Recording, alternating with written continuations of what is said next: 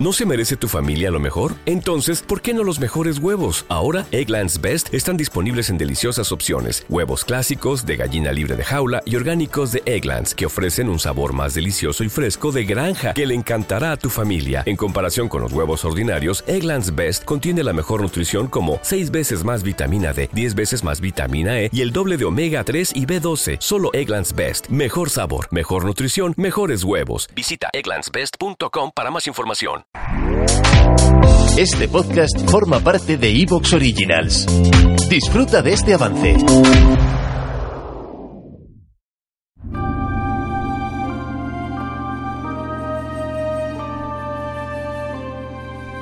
Bienvenidos a Antena Historia.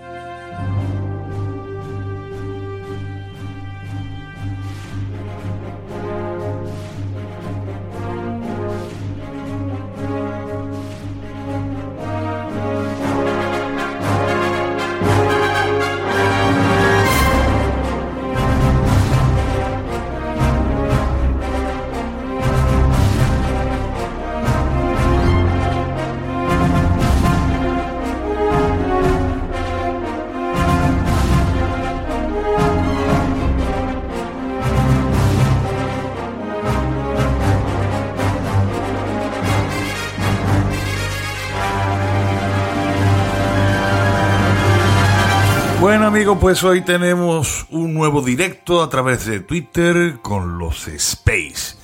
Hoy vamos a hacer un versus entre dos tanques famosos de la Segunda Guerra Mundial, el Sherman y el T-34, cuál es mejor, cuál está más adaptado, mm, bueno, todo lo que van a decir mis compañeros.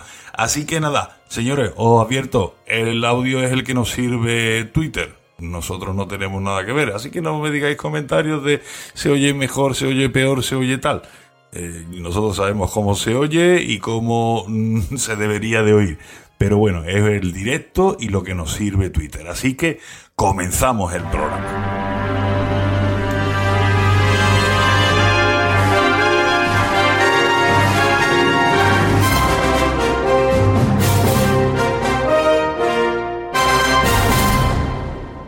Bienvenidos a Antena Historia.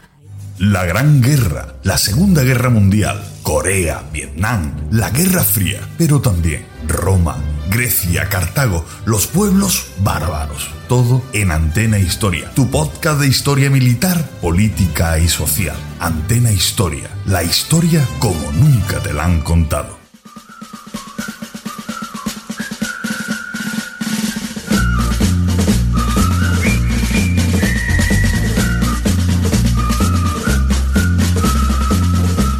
Bueno, buenas noches a buenas noches a todos los que estáis aquí en el space de, Twitter de Antena Historia.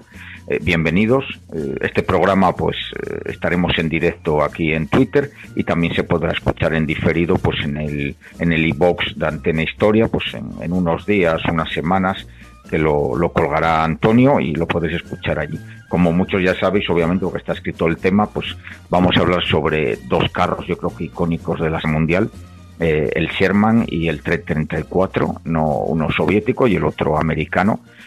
Nos salimos un poco del mundo de los carros alemanes, que es lo, más seguido. Vamos a hablar pues de también son icónicos eh, para mí. Después cada uno daremos nuestra opinión, cuál creemos que es mejor, era peor, cada uno tenía pues sus cosillas, uno o los dos eran iguales, pues bueno, después lo veremos. Y como siempre al final del programa eh, todos los que queráis, de los que estáis aquí, pues podéis solicitar eh, hablar y podéis preguntarnos o dar vuestra opinión directamente sobre cualquier aspecto de estos dos carros de combate. Eh, como, como os recordamos siempre, eso es al final del programa. Mientras tanto vamos a estar hablando pues los, los contertulios habituales de, de Antena Historia y después ya al final podéis hablar todo lo que, lo que queráis. Esperemos no no liarnos mucho, 40, 50 minutos y después dejar una hora y después un tiempo para los, para los oyentes. Bueno, pues eh, bueno, primero presentar, yo soy David, ya me conocéis todos. Eh, Diego Palma, que está aquí también. Buenas noches, Diego. Buenas noches. Eh, muy bien, Diego. Y después tenemos a, a Domingo, Eh, buenas noches, Domingo. Buenas noches, señores. Buenas, pues buenas noches a todos y buenas noches a los oyentes. Pues, eh, Domingo, ¿quieres eh, hacerte una pequeña introducción sobre los carros? bueno, aquí, el, aunque todos somos aficionados, Domingo es un, friki del, del, mundo de los carros de combate de la Segunda Guerra Mundial. ¿Y quieres hacer una pequeña introducción o quieres que, que la haga yo, como tú veas? Con respecto a los dos carros de combate de los que vamos a hablar hoy, los dos nacen de la necesidad tanto del ejército soviético como del norteamericano, de disponer de un carro medio. ¿Vale? Lo de la definición de carro ligero, carro medio, carro pesado, digamos que vamos a dejarlo para, para más adelante, para otro space o para otra, otra discusión. Pero vamos, que es eso, ¿no? Nacen de la necesidad que ellos ven de desarrollar un, un carro de lo que llamaríamos un carro medio, un carro para sus fuerzas acorazadas. Pero son dos conceptos completamente distintos. El T-34 nacerá a partir de los desarrollos de los carros rápidos BT, que darán lugar a un desarrollo que se conocerá como el A20. El A20 se parece externamente al T-34, tiene ese blindaje inclinado, la torreta característica de los T-34 iniciales, va armado con el cañón de 45 milímetros, el mismo cañón de los T-26 y de los TTs, que para su momento, para el momento que nace ese K-30, es un cañón excelente, el mejor cañón anticarro del, momento, y anticarro y también antipersonal, porque no hay que olvidar que también eh, los carros de combate tienen una doble función. Al menos en alguno de los ejércitos tendrá una doble función, combatir contra carros y combatir contra infantería. El A-20 eh, y sus sucesivos desarrollos darán lugar al T-34, los primeros modelos de T-34 que irán armados con un cañón de 76 milímetros. El primero, hablo de memoria, el primero es el L, la serie L10, L11, que es un cañón corto de 76 milímetros, que va a ser el mismo cañón que va a dotar a los T28, a los T35 eh, y a algunos de los primeros modelos de KV, un cañón estándar soviético, que irá eh, con el tiempo irán alargando en calibres, ¿no? Hasta llegar al carro del T3476, de 1940, eh, tiene, creo que es el L11, el L12, ahora, el de, el que todos conocemos, ¿no? El estándar que todos conocemos.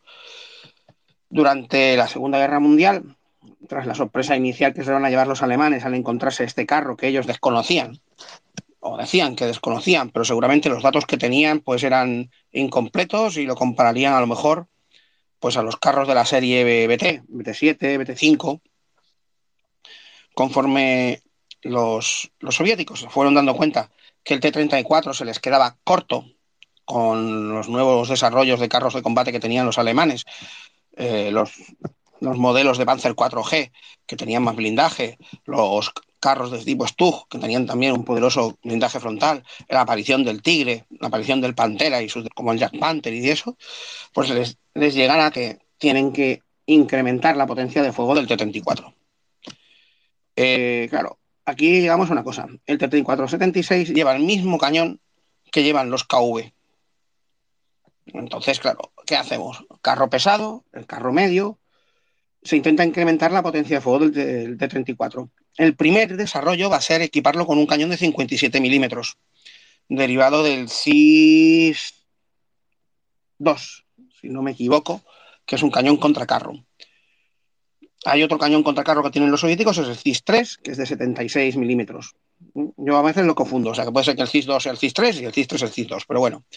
La cuestión es que lo equipan con este cañón de 57 milímetros, pero equipan muy pocas unidades porque es muy necesario el cañón contra carro. Y aparte, este cañón de 57 milímetros tiene muy poca capacidad de antipersonal. Tiene una munición de alto explosivo muy poca, no, tiene mucha capacidad. así que durante desde 1940 hasta 1944 van a estar combatiendo con el T-34 de 76 en todas las versiones que han tenido. Eh, el modelo 40, el 41, el 43. Hacia 1944 deciden, bueno, aparece la versión que, más conocemos, la que más le gusta a los frikis de los carros de combate, que es el modelo de 85 del 74-85. También aquí hay varios modelos, el 43, el 44, el 45. Las diferencias son estéticas. Eh, cambio en el motor, cambio en la, en la torre, en, en, el mantelete del cañón, pero va equipado con un cañón de 85 milímetros derivado de un cañón antiaéreo de 85 milímetros que también usaban como cañón contra carro. Podíamos llamarlo que era su 88. ¿Vale? Pero eh, básicamente sigue siendo el mismo modelo, el T-34-76, con ese blindaje inclinado que ha supuesto una revelación. ¿Te está gustando lo que escuchas? Este podcast forma parte de Evox Originals y puedes escucharlo completo y gratis desde la aplicación de Evox. Instálala desde tu store y suscríbete a él para no perderte ningún episodio.